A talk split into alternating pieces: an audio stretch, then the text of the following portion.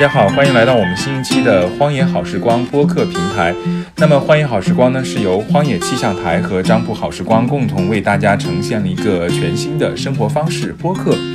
在我们每一期的节目当中，我们将邀请不同的嘉宾和大家分享他的生活、旅行，还有他的一些不同的有意思的话题。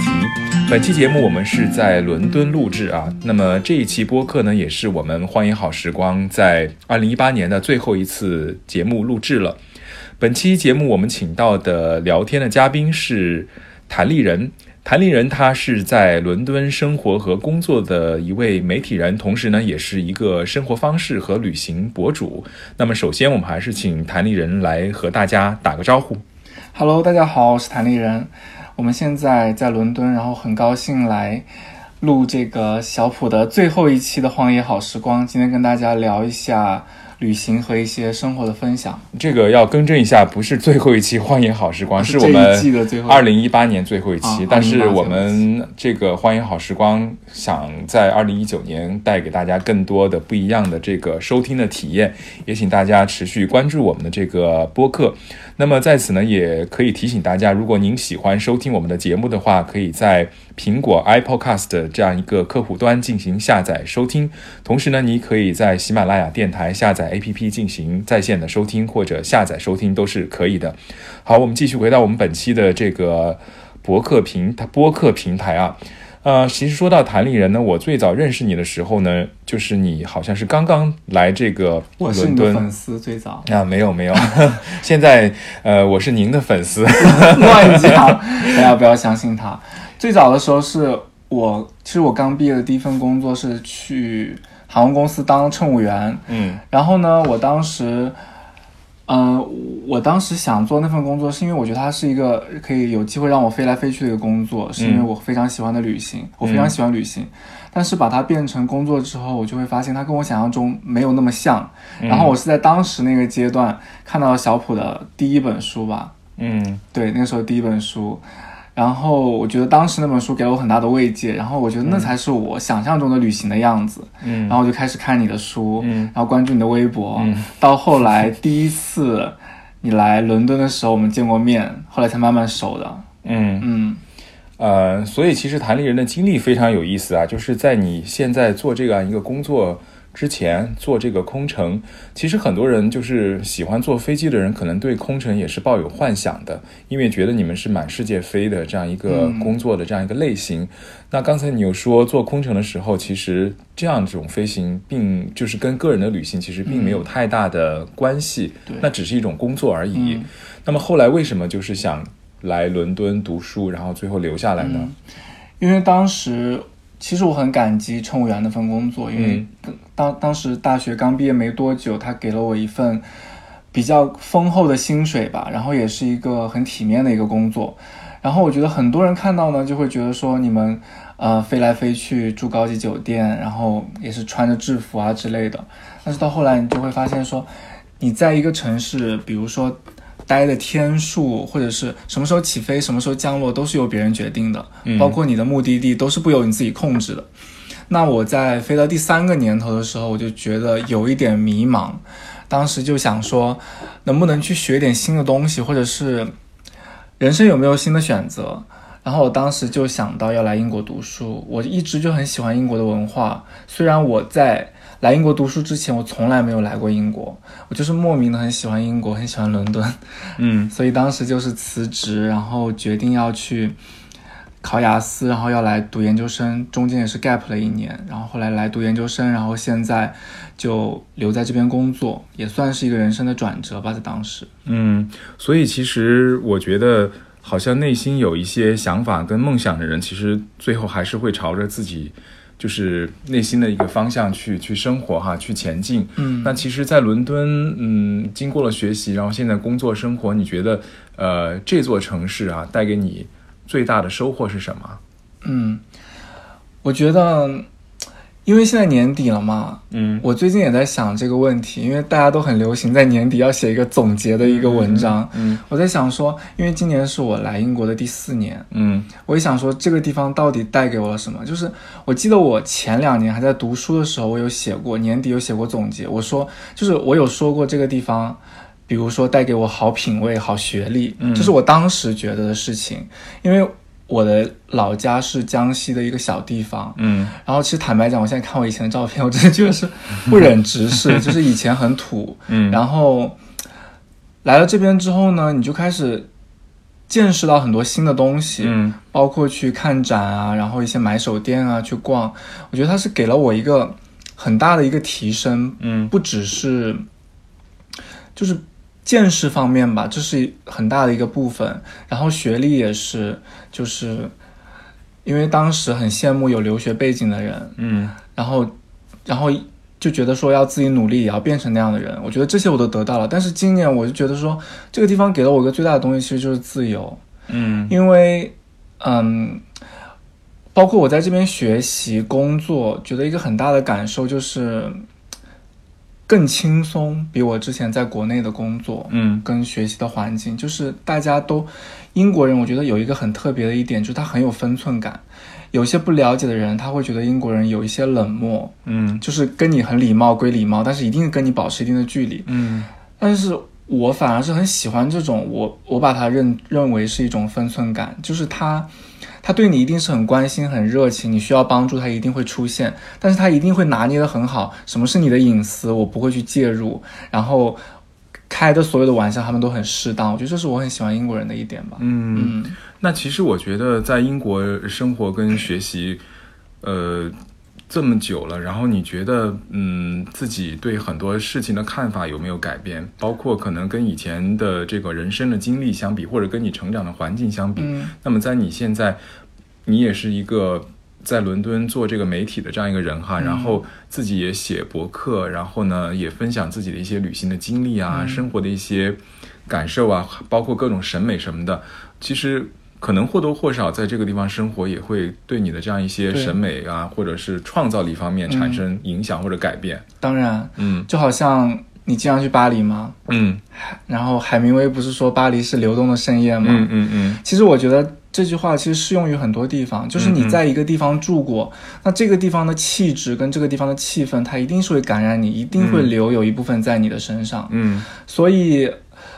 我就觉得说，这个地方它给我的东西一定是个综合的，它不是说只给了我一个文凭、一个学历，是给了我一个机会，嗯就绝对是不止这样的。它它对我的改变一定是一个很长远的，从很根本的一个改变。对，包括我很喜欢这边这样的生活方式啊。嗯从小了说，比如说我也爱上吃 brunch，嗯 然后周末也会喜欢去逛集市，嗯然后也会想要去发现一些小众的地方，嗯然后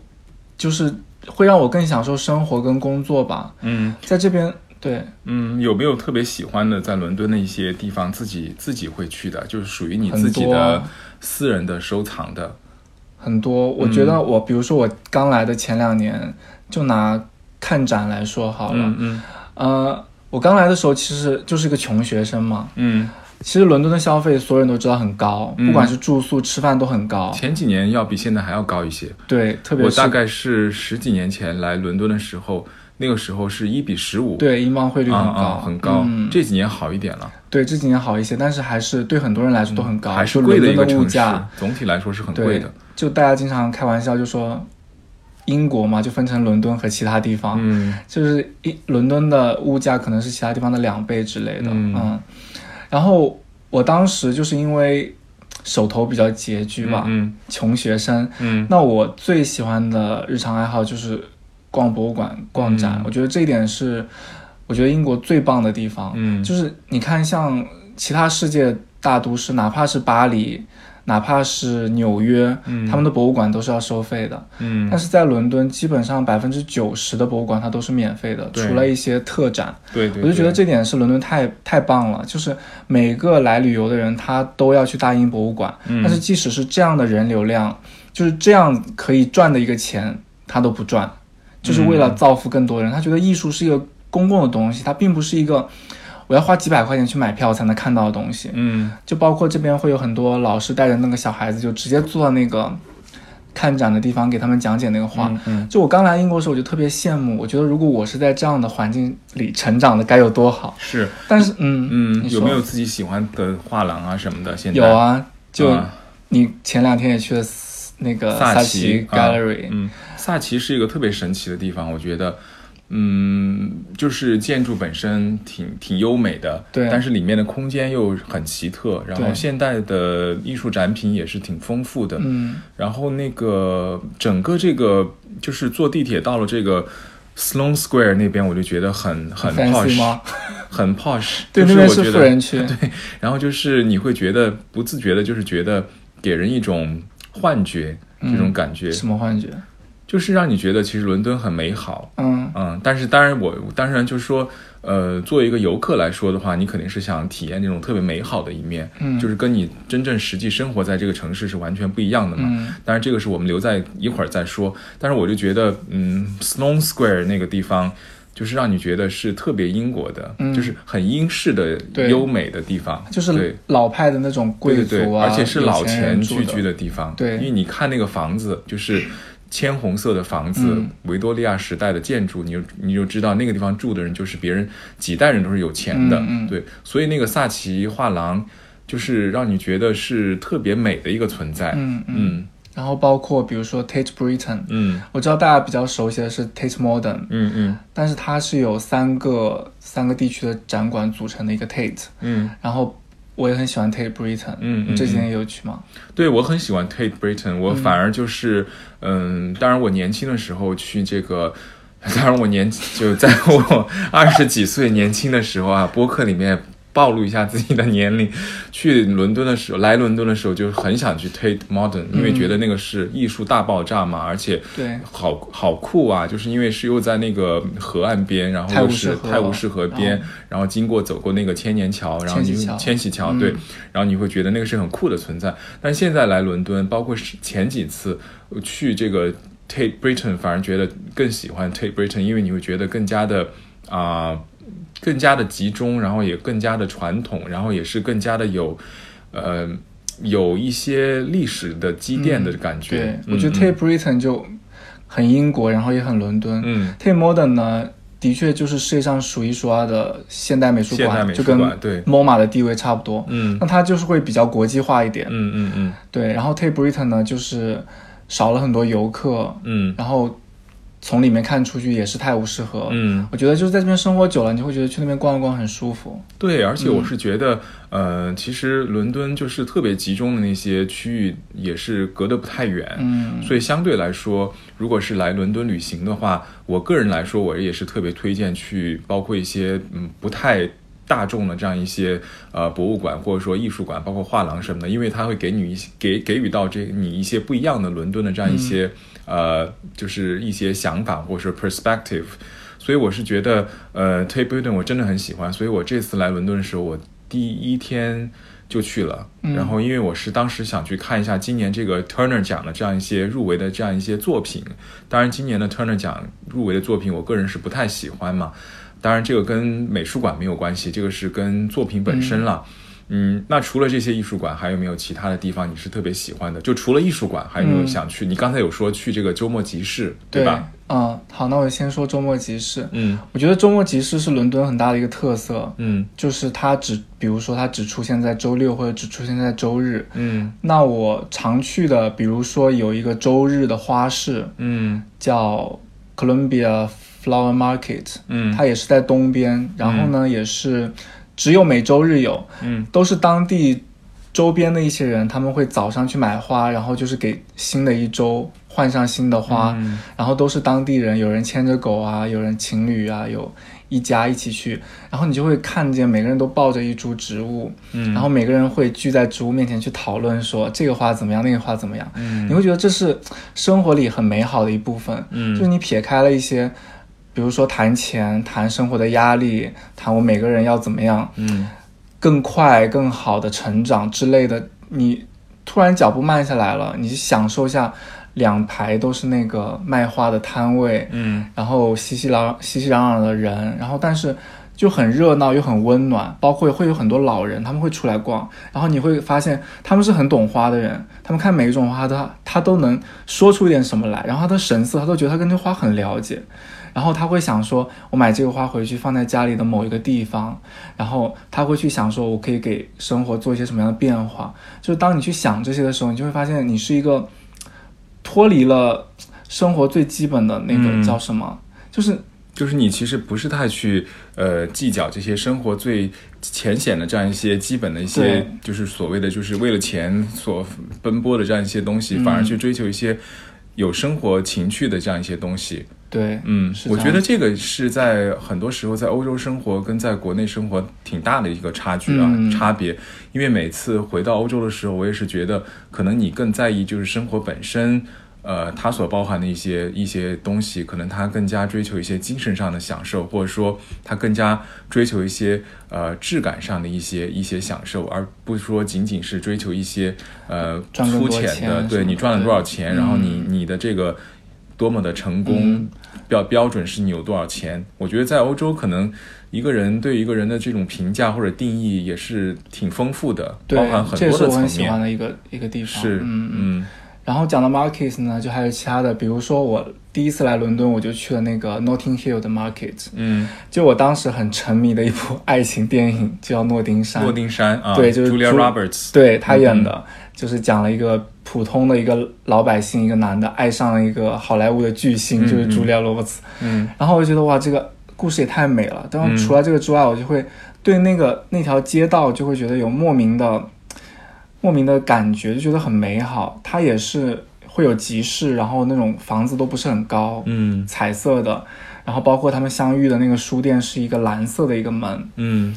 你就会觉得在那条街道上可以发生任何事情。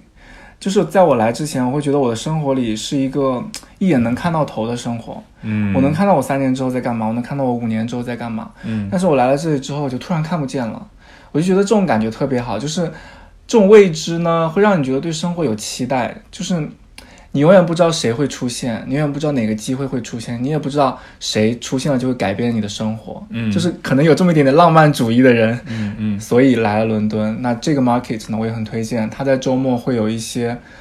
vintage 的一些东西，就是一些复古的一些摊位，然后都是一些老爷老奶奶把他们的家里的一些小宝贝们嗯，拿出来，或者展示或者卖。对，是在那个 Notting Hill Gate 是吧？对对对，嗯嗯我也是很喜欢逛这个周末集市啊，就是去了很多欧洲的城市。呃，其实如果遇到周末的话，就会上网查一查有没有什么周末集市啊，嗯然后去看一下，因为也特别喜欢逛这个像你说的这个 vintage 的这样一些 market、嗯巴黎就更多了。对，巴黎特别多，而且它的类型还挺丰富的。呃，今天我正好跟朋友去了这个 Kew Gardens，然后我也觉得这个逛植物园也是现在我挺喜欢的一种旅行方式。嗯然后之前好像也看你在那录过视频，嗯然后也分享过一些你的一些感受。你你你觉得这个 Kew Gardens 怎么怎么样？我觉得 Q Q Gardens 很漂亮它是一个以前的古代的皇家园林，嗯然后它的面积也很大，然后它里面的种类也很多。嗯、我是觉得说在英，我有一个很大的变化，就是我来英国之后，我才真的就是喜欢上自然，喜欢上嗯植物，嗯就包括呃，英国有很多的那个公园，嗯就是就在市中心，寸土寸金的市中心，比如说海德公园，然后摄政公园，然后圣詹姆斯公园，全部都在市中心。嗯就它不管是春夏秋冬，你都能看到一个很明显的变化。我觉得有时候你会觉得时间很残忍，嗯就是动不动就三十，动不动就四十了。但是你会觉得说，在这些植物身上去看见这个时间的变化，就是它周而复始，周而复始。你有时候会觉得说，它虽然很残忍，但它很美好。嗯就它是这样子，有它一定的规律在的。嗯所以如果你找到这个规律，你去享受它，你就不会觉得它有那么的，嗯，不会那么残忍。对你就会觉得说跟他相处，可能是你能找到一个相处的方式，嗯可能找到一个你也能从他那获益的一个方式。嗯所以我觉得，就是你逛植物园有时候是一件很放松的事情，你不需要去了解太多它的一个植物的背景都可以，嗯你就纯粹去欣赏说这个颜色。为什么就是大自然有这么美的颜色，但是画家都没有画出这么美的颜色、嗯之类的？我觉得是一个很放松的一个活动。嗯嗯而且我觉得亲近自然对于很多人来说，其实是一件特别奢侈的事情。尤其是咱们如果是长期在国内生活太久的话，嗯你会觉得呃自然的这种奇缺，就是自然在你生活当中的奇缺是很明显的一个现象。对，所以我现在来植物园的时候，我觉得反而让你觉得你有一种特别。呃没有办法平时可以享受的这样一种旅行的这种经历，反而你可以在植物园里去去实现，因为这种很跟自然的亲近真的是特别难得的一种经历。而且伦敦是一个四季特别分明的地方，嗯。所以你不管春夏秋冬去看，它都有不同的样子。嗯，你最喜欢伦敦的季节是什么季节唉，其实我四个季节都很喜欢。啊？就是各有各的美 对，嗯一个是春天呢，是因为首先又是我出生的一个啊，是你的生日，所以有个点偏爱。啊但是我没想到伦敦最让我意外的是，伦敦的樱花竟然这么好看。啊，所以很多人说有没有给我们推荐一下在伦敦哪里去看樱花？就圣詹姆斯公园的哦樱花.特别美，嗯它的樱花是那种会飘落在湖面的那种。嗯就很多人说去日本看樱花，如果你在英国留学或者是来英国旅游，是完全可以看到有那么美的樱花，嗯就真的就很美。包括 Notting Hill 一些住宅区，很多人都会在啊门口住、种那个树，嗯也会有樱花树，然后会有很多。我觉得首先这是春天的一个好，然后嗯、夏天呢，就是因为夏天这边那个夏令时十点半才天黑，嗯，天黑的特别晚。天黑特别晚，嗯所以会让你觉得说你的精力也特别的旺盛，嗯你还有很多时间去做很多事情，嗯所以就是夏天呢会有很多户外的活动，包括可能有人九点钟、十点钟才爬上山去看日落。嗯我觉得就是夏天给了你很多，就是我经常会夏天会有一种幻觉，因为我刚来的时候是夏天。我从来没有见过这种夏令时，十点半才天黑，就我跟朋友吃完饭、逛完回去，天还是亮的，就是一种很奇妙的感觉吧，嗯，我以前在北欧的时候，我也是觉得特别奇妙。极昼极夜。对，那个就是就更加极端了，就是夏天的时候白天特别长，长到夜晚的时候只有半个小时的夜晚，嗯可能一点钟到两点可能黑一下，然后瞬间又又又天亮了。了，然后夏天的这个北欧人的性格就完全不一样，就是更加的开朗呃、开朗，然后更加的外向，然后呢，就是大家都在外面喝酒啊、party 什么的。嗯那其实夏天来欧洲旅行真的是一个特别好的时光景吧，有特别好的光景，所以我特别喜欢欧洲的夏天。我觉得伦敦应该也是这样的。对，嗯嗯秋天呢？秋天就是落叶，落叶很美，嗯然后它都是满地满地的落叶，然后就包括刚刚说市中心那几个公园都是很美的，可以看落叶的地方。嗯就是你初秋的时候它是淡淡的黄色，等你到深秋的时候去，它就是金黄。嗯嗯、所以如果有时间在这边停留的酒店，可以去留心观察一下。嗯然后冬天就是我们现在的冬天，嗯冬天其实因为要弥补一个夏天我们偷走的那个白天，所以这边四点多就会天黑。是但是英国人就想了很多办法，它就会有很美的圣诞灯。嗯从十一月开始，就从你发现天黑变早了，街上的圣诞灯就开始亮起来了。嗯就是这个让伦敦虽然冬天很长，夜晚很长，但是也很温暖。然后我觉得伦敦是有世界上最美的圣诞灯吧。嗯，好像你前段时间还做了一个这个圣诞灯的这样一个选题是吧？对呃，可以我每年其实都有发，每年都做我每年啊都有发，就是牛津街、摄政街这几个地方，每年它都有圣诞灯，都有一个点灯的仪式，就嗯从那一天开始，它就会一直亮到那个圣诞节结束。嗯然后这一天也是一个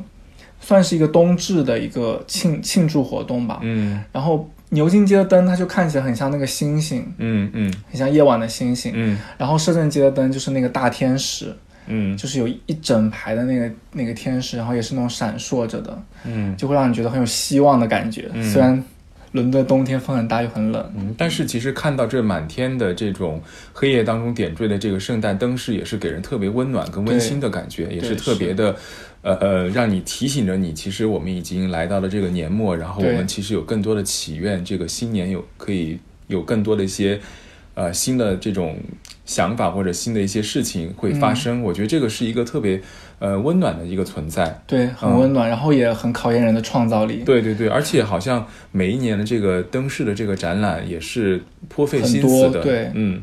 包括。是包括今天我去这个 Kew Gardens，他们其实也在做这个、嗯这个圣诞灯饰的这样一个展览吧，也要提前售票的这种，就整个这个在这个传统的这个。呃，植物园的这个基础上，它会做一些灯饰的这样一些对对对，嗯。很丰富，所以也是让呃节日期间的伦敦有特别多的这样一些可以去的地方，可以看的一些不一样的一些风景吧。嗯。所以我觉得也是一个，呃，这个也是为什么我觉得伦敦是一个特别有趣的一个城市，因为它特别有想法，然后特别有创意，同时呢，他也可以把很多想法跟创意付诸实现。对，而且就是因为就是综合来讲，这就是一个很宽容的城市吧。嗯嗯嗯它给很多青年设计师有很多机会。嗯嗯我前段时间因为工作去采访了一个华人艺术家，他在这边，嗯也是给了他一个很大的场地，一个英国王家的宫殿的花，整个大的花园，让他来做一个灯展。嗯他就做了很多挂在树上的呀，然后在路边的呀，然后那种球形的荧光灯就布满了整个花园。然后它的题目就叫魔法花园。嗯然后他就跟我们讲到说，就是他比如说他作为女性。又作为一个亚洲人、中国人，就是嗯大家都觉得他在外国会受到一些歧视或者是不公平的待遇，嗯但他说他没有，就是因为这边的人他是其实是很平等的，嗯。所以他在这边反而得到了很多的机会，嗯。因为他是个亚洲人，因为他有不同的视角，嗯。我觉得这边也发展了，我觉得也是给了我们很多海外人机会吧，嗯。嗯，我觉得是这样啊，就是说，不管你生活在什么样一种社会或者说文化的这样一个一个文化的这样一个机理当中，可能你内心的这种。平等是最重要的，嗯就是说你怎么样去跟你所在的这种文化跟社会进行对话，嗯从而赢取就从而取得一种平等，就是心理上的平等对或者平衡，我觉得这个更重要。嗯并不是说好像你生活在一个异邦的这样一个城市或者文化当中，你就会感受到所谓的歧视，或者说被排挤，或者说小众。其实我觉得小众其实是很正常的，因为你不是这个主流人群当中的就是主流当中的一份子。但是我是觉得可以通过你的创造性啊、创造力，或者说做一些有意思的事情，让你的内心得到平等，或者说获获得获得一种所谓的这种啊、呃英语叫这种 fulfilling 的这样一种感觉吧。所以我觉得，包括你或者说其他朋友，他们在伦敦生活、学习、工作，然后或多或少都其实在自己的人生的不同阶段都获得的。获得到这样一种感觉，所谓的成就感吧，嗯或者 fulfilling 的这种感觉。那其实我们刚才也说到这个旅行，因为谭丽人本身啊也是一个呃旅行类的博主，当然你是做生活方式还有时尚。对对对，时尚，呃，而且你刚刚从迈阿密回来是吧？对我刚从嗯嗯迈阿密回来，迈阿密现在天气应该非常暖和，迈阿密天气很暖和，嗯，嗯，觉得迈阿密怎么样？迈阿密挺美的，就是我很喜欢看棕榈树，哦，我觉得被风吹起来的样子特别好看，或者是夕阳的时候透过那个树叶。其实我觉得迈阿密是一个很放松的地方吧，嗯。特别是现在年末的时候，很多人去度假吧，应该。对很多嗯。很多人去度假，然后我也觉得自己能够在年末的时候抽几天去那边休息一下，我觉得是个很放松的事情。嗯，其实我也是很想去一下迈阿密，因为一直没有去过美国的迈阿嗯密，因为迈阿密也有很多不错的酒店，想去试一下，包括爱迪逊啊这样一些酒店也是特别令人神往。呃，但是因为你住在英国嘛，然后呢，你也经常旅行，去到其他不同的地方。今年啊，今年一八年已经要结束了，有去过什么让你印象特别深刻的旅行目的地吗？我今年也去了有十多个国家，嗯，然后但是我今年是第一次去美国，哦，就是前几个月第一次去纽约，嗯然后其他的比如说去了马耳他、里斯本，嗯然后还有还有哪儿？嗯，还有欧洲一些地方。嗯，我也去过马耳他，我觉得马耳他是一个特别神奇的地方。你有看到蓝窗对吧？对，我有看到。我去的时候已经没有了。对啊，那个 被那个打掉了。对，所以我觉得我特别幸运，因为我是一五年的时候去的，嗯然后我朋友开车带我们去看这个蓝窗，然后我当时就听到那个消息之后，我都觉得特别震惊，然后我就翻看我以前的照片什么的，然后我就觉得还真的挺美的，是真的很美。嗯，但是就很可惜，但是你又觉得这个就是自然鬼斧神工的这样一个能力所在吧，所以让你很唏嘘的就是，嗯，好多事情你要抓紧，就是可能你要去抓紧去体验，抓紧去看，抓紧去了解，嗯，因为说不定就是在某一天它就会消失了，嗯。我前我上个月写了一篇也算是总结的文章吧，就是写旅行教会我的二十件事，嗯。其中一件事我就有讲这一点，我说真正美好的东西都是不等人的，嗯。就是其实我也是从旅行中学会的，比如说马耳他的蓝窗，我想去马耳他很久了。嗯。但是一直拖，比如说一直拖到蓝窗没有了，我去了。然后包括我身边有朋友，他一直很想去那个尼泊尔，嗯。包括我去完尼泊尔，他也说很想去，但是我就问他说：“那你为什么还不去呢？”他就一直说明年去，明年去，或者是有空的时候再去。然后后来尼泊尔地震嘛，嗯，不是很多景点都已经塌塌方了，就已经没有了。嗯对，所以我就觉得就是美好的东西不等人，它除了这些地方不等你，就是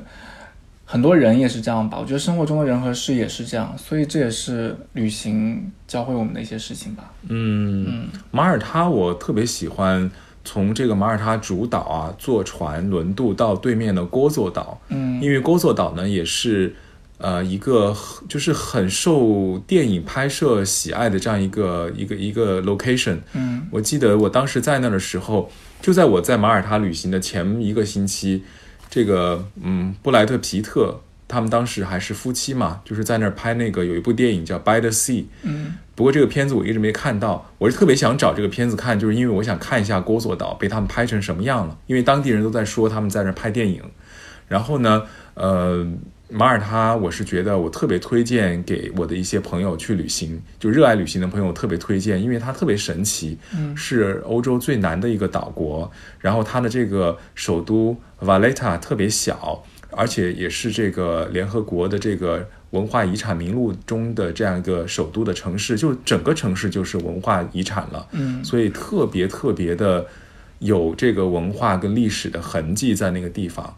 对，它也是，就是几天你就可以玩完，嗯所以你不需要安排太紧凑的行程。，对，然后它又是在地中海，地中海里，就是你又能一览这个欧洲的风情，嗯你又能看着大海放松，嗯。嗯，挺好的。除了这个马耳他，你刚才说去了里斯本哈、对我一直想去葡萄牙里斯本，但是就还没有成型啊。里斯本也是一个特别美的城市，对，里斯本也很美。哦，我第一次发现他们吃蛋挞竟然是吃冷的。是吗？对，就是啊我们就是我有打包一些回来，每个人都说去加热一下，去加热一下，但是当地人就是吃冷的。冷的，对，而且他们的很甜。嗯嗯，但是里斯本也是很美了，因为我之前也经常去澳门，所以会有一种穿越的感觉，他们是有点像。嗯，都是有那种葡国文化的这种影响嘛。对，呃，而且我觉得里斯本应该是一个山城，因为我有看到很多电影啊，或者说介绍，就是所以它有这种有很多上坡对，就很层错落吧，就是嗯或者层次非常分明这个城市。对，啊，那你刚才也说到，今年第一次去美国嘛，去了纽约，好像是。那么纽约也是一个大家经常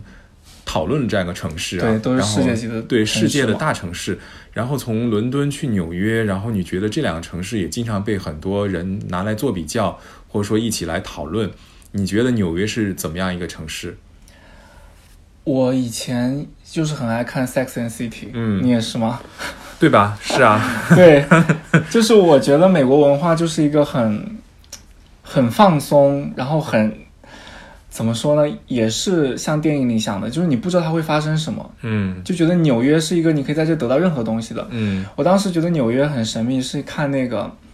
北京人在纽约》，嗯就是有一句话就是说，如果你爱一个人，你要把他送去纽约，你因为那里是天堂；嗯如果你恨一个人，你要把他送去纽约，因为那里是地狱。嗯，我就会觉得哇，世界上怎么会有这么矛盾的一个城市在？嗯就是它既可以让你得到你想要得到的，但它也可能会摧毁你，就是一个这样子的城市。嗯那我当然是很向往纽约的。我嗯这次去呢，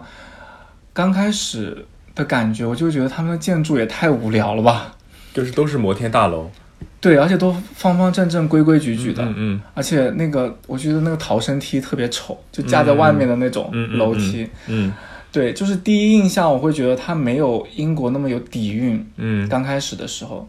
但是后来，比如说去多一些地方，我这次也去了一些比较主流的地方吧，比如说去 MoMA 呀，去那个叫什么，还有一个叫什么博物馆？大都会博物馆对，是吗？大都会博物馆、嗯看了那个宗教的那个嗯时装的展，嗯那个展是我觉得很震撼的。嗯对，然后 MoMA 也是，就是我觉得世界级大都市他们都有相似的优点吧。对，就是因为它的这个文化的层面特别丰富，嗯然后它可以给予人很多的这个选择，然后呢，它也可以让你有更多的这样一些收获，就这种收获是你之前无法预料的。对，所以纽约确实是一个充满了这种神奇感的这种城市，所以经常走到这个。啊，时代广场的时候会看到一个很大的这样一个，就长期都有这样一个这个广告的这样一个牌子嘛，就是 New York is a magic city。嗯，所以呢，就是让你不自觉的也会觉得，你走在这个曼哈顿的街道上面的时候，你就觉得它就是一个神奇的城市，就无奇不有嘛。那其实说到这个大都会博物馆，或者说 MoMA 博物馆也好，我觉得，呃，就是像你说的，就是跟伦敦也是这样的，就是它真的有很多的，呃，让你可以去学习了解的这样一些东西或者地方，这个就是伟大城市的所在吧。就是你在这个城市，你总是有收获的，不管是精神上的或者是物质上的，然后这种东西就是或多或少会让你有一些。内心的一些共振啊，或者说一些共鸣什么的，不管你是看到这个曼哈顿的这个摩天大楼，可能你在某一瞬间会觉得，哇哦，这个就是一个世界之城的这样一个样貌啊，或者说你在伦敦的时候，走到某一个呃，去到某一个这个周末集市的时候，你碰到当地人，你会觉得，哦，原来这个就是一种生活的样子，所以我觉得这个是伟大城市所对具备的一些特别让你震撼的地方。对，我记得我之前看《奇葩说》有一期辩说，嗯，要小城市的一套房，还是要大城市的一张床？嗯，我就觉得特别有感触，因为我的老家真的是一个很小很小的地方，嗯，我每天上学到回家就是同一条路，嗯，然后基本上那条路也就是我们家乡的一条主路，嗯，然后呢，后来比如说现在在伦敦，就真的觉得哇，差了好多好多，嗯，所以这种比较所以也是不可能。就很难回去了吧？我觉得，不管是精神上还是就说是，当然年龄上我们也是回不去的，因为这种年龄会让你的随着你的经历的增长而增长，就是是双向的，就是你的经历会随着年龄增长，但是呢，你的年龄也是因为你的经历的不断增长是往上面走的，所以就是很多时候你回不去了，就回不到过去了，也不是说你回不到以前的这个所在。或者是回不到以前的 location，就是你你的这种经历是回不去的了。嗯，对。嗯，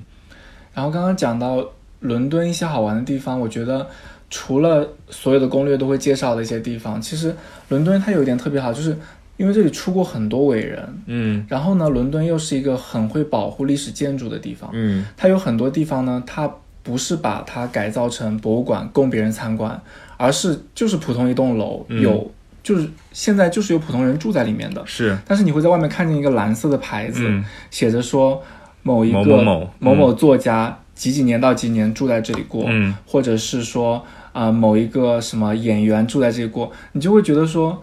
哦，他没有把这个地方圈起来做一个博物馆，而是就是摆在它就是伦敦的一部分，嗯，包括所有的建筑它都它都维护的很好，比如说我有时候会特地去看那个我很喜欢济慈的故居，嗯。祭祀的故居就在那个樱樱草山的一个下面角上，嗯，然后我会去那儿逛一下，然后他，我记得他院子里有一只很大的灰猫，然后你就会在那个地方想象说，哇，他是怎么在这里写出，比如说夜莺颂，或者是他是在他是怎么在这个地方发生他的爱情故事的，像这种呢，就是有很多，如果你喜欢一些作家呀，或者是一些一些名人，他们可能会有故居在伦敦，可以去看一看。然后，比如说我前几天就去买菜，就随便去买菜，我就抬头一看，哎，过两条街竟然是那个谁马克思的故居啊之类的。就在伦敦会有很多这种奇妙的事情，是你并不一定要抱准说我今天要去哪儿，而是你就是会在街上遇到的不期而遇的一些一些东西，特别美好。而且曾经在你书本上的东西，竟然就在你的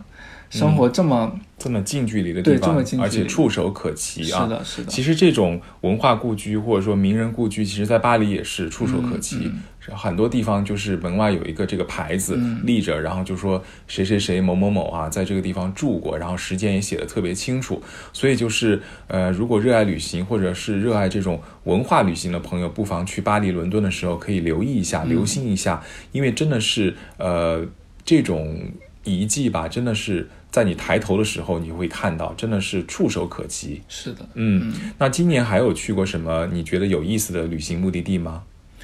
今年，我想一下，嗯，今年去了，比如说摩洛哥，摩洛哥对，对摩洛哥也是一个特别有意思的地方。摩洛哥是我人生被坑的最惨的一次，给我们讲一下你的经历吧。因为我一直是一个旅行中还蛮佛系的人，嗯，所以呢，而且我觉得旅行是一个然后摩洛哥给你上了狠狠的一课，是吧？非常狠。好，我一直觉得旅行是一个敞开心扉的过程，包括我旅行的时候，其实有很多所谓的奇遇了，比如说陌生人会突然邀请我去他家，或者是怎么样的，嗯，就是你都会敞开心胸，觉得这个世界特别美好。对，你会觉得这就是旅行中的一个、一次遇见吧。嗯。但是在摩洛哥呢，他就真的是搞得我，比如说你一下车出车就开始宰你，就是漫天要价的那种。嗯他可能就翻了十几倍，而且他们是那种很爱演戏的那种人。嗯就比如说你明明已经查，就是你查好了攻略，说你做好就是比如说三十块钱，嗯但他就会跟你讲三百，然后你都觉得说，那我要怎么还价？我怎么可能还十分之一？然后他会经常演出一副就是你不懂吧，你看错了吧，就是这种表情。嗯包括去买，比如说我去买那个那个穿在沙漠里的那个袍子，嗯。比如说我在网上看，可能均价就八十块，嗯。我走的第一家去一百二，走的第二家一百六，后面一家竟然给我报一千多，它就是哦纯粹就是漫天的要价。，OK，嗯，而且比如说指路啊，他们也是，你问他这个地方怎么去，他他可能会随便给你指条路，或者给你指条相反的路。就是我会觉得很纳闷，就是这些人就是损人不利己，嗯。懂我的意思吗？但是还是有很多游客纷至沓来的去摩对洛，哥。因为撒哈拉真的太美了，嗯。因为摩洛哥也是北非嘛，就是跟我们比如说比较熟悉的亚洲或者是欧洲，它都很不一样。那些花砖啊都很繁复、很漂亮，嗯。包括那种非洲的文化也是。嗯我觉得对我们来说一定是很新鲜。然后比如说你看别人照片，你就会觉得很有一种冲击感。嗯包括很多人喜欢三毛，对撒哈拉一定是有一点有一点情怀在的啊嗯嗯嗯。那其实除了刚才就是一些不愉快之外，嗯摩洛哥你觉得去了之后有什么收获吗？就是撒哈拉真的很美。嗯就是我我印象最深就是在撒哈拉过夜的那一晚，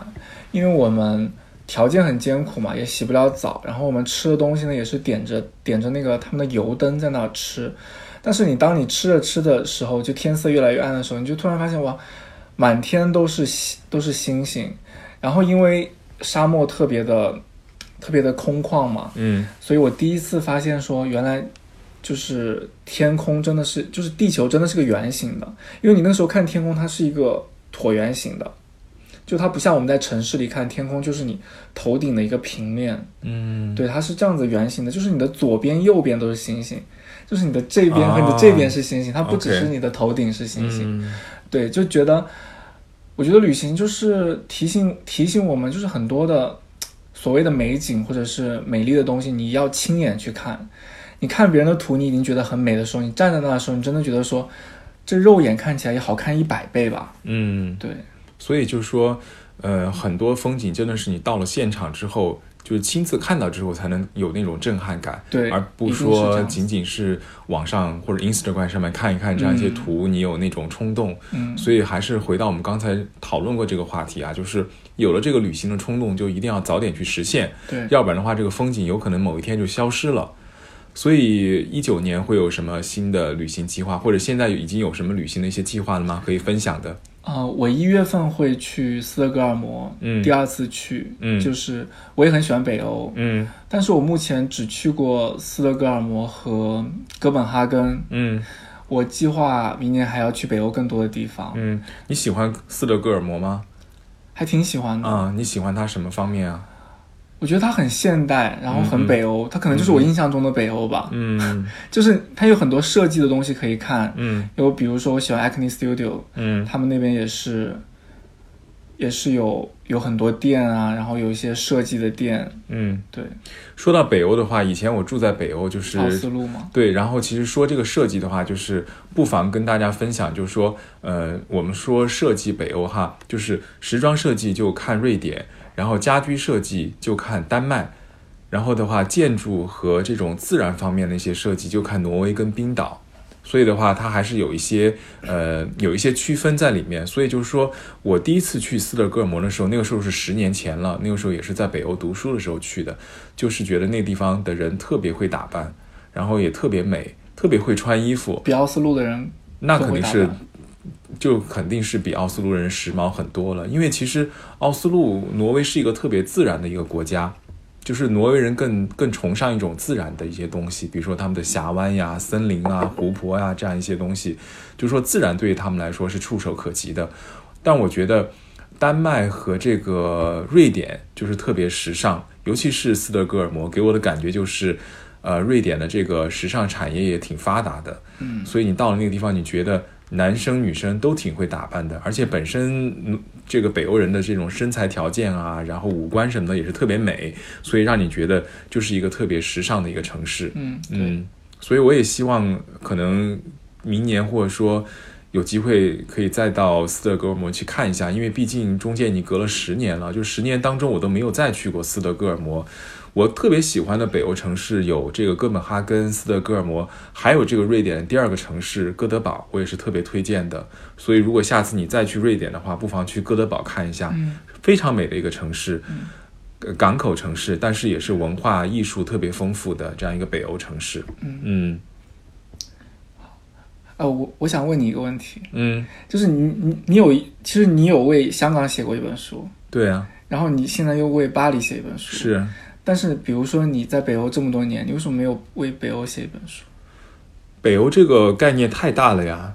我觉得我在奥斯陆读书生活两年多，嗯，仅此而已。但是我不能够去写更多的一些北欧的城市，可能他们只是一种只言片语的存在。比如说我去冰岛旅行，那个也是我离开北欧之后再回去。然后呢，在北欧的时候，可能去某些北欧城市就是一天，呃，不两三天这样一种状态，所以我觉得我很难就是把它写成一本书。但如果我觉得综合性来讲的话，也是可以做一本书的这样一种感觉吧。但是我觉得，嗯，还没有到，就是还没有积累到可以写书的这种、这种程度啊。因为我觉得对一个城市的理解，对一个地方的。把握其实更多的是在于你的这种经历，你的经历越丰富，跟他打交道的时间越长，然后你才可能更全面的去认识和了解他。所以去年才可能有这个想法去写一个这个巴黎的书。嗯，啊、所以当时就是有这个想法写这个巴黎的书。那如果当时你算过你去过多少次巴黎没？没怎么算过，因为我现在就是每年都去。感觉你来来回回去过很多次。对对对，去巴黎的时间比较多，然后时间也比较长。现在旅行嗯就是年龄大了嘛，就是有好像很多地方都飞不动了，所以就是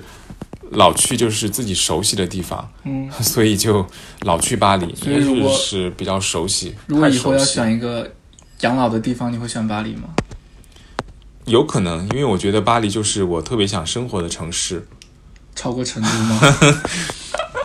不一样嗯。不一样吧？对对对，成都毕竟是一个家的一个存在。嗯，嗯，那我们本期的这个播客时间也差不多了。其实今天是非常的呃开心啊，就是在伦敦见到这个谭丽人，然后呢，呃，我们这期播客呢也是我们二零一八年最后一次的播客。当然，我们在二零一九年的时候，我们的欢迎好时光还将继续的陪伴大家，然后我们将邀请到更多的嘉宾，在节目当中和大家分享这个旅行、生活还有各种有意思的话题。那我们今天的播客时间就是这样了，再次要谢谢谭丽人。谢谢小普，谢谢大家。嗯，如果大家想收听我们的播客节目的话，可以通过这个苹果客户端的 iPodcast 这样一个啊、平台去下载收听或者在线收听。如果您想这个在手机上直接收听的话，也可以通过喜马拉雅电台 APP 进行收听。好，我们本期节目就是这样了，我们二零一九年的时候再见吧。